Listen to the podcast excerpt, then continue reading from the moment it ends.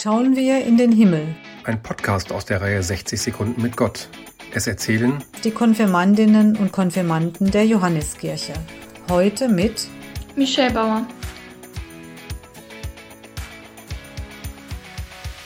Wenn ich an den Himmel denke, dann denke ich an Gott. An die Sonne, an die Wolken, an das Licht und an die Dunkelheit. An dem Himmel sind auch Tiere, wie zum Beispiel Vögel und alle Tiere, die fliegen können.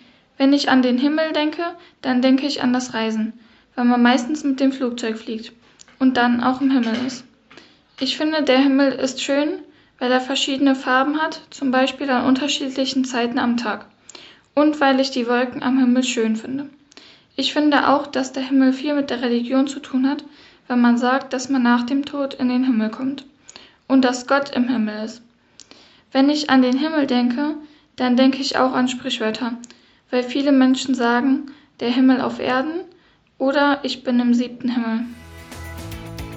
Im Podcast hörten Sie heute Michelle Bauer.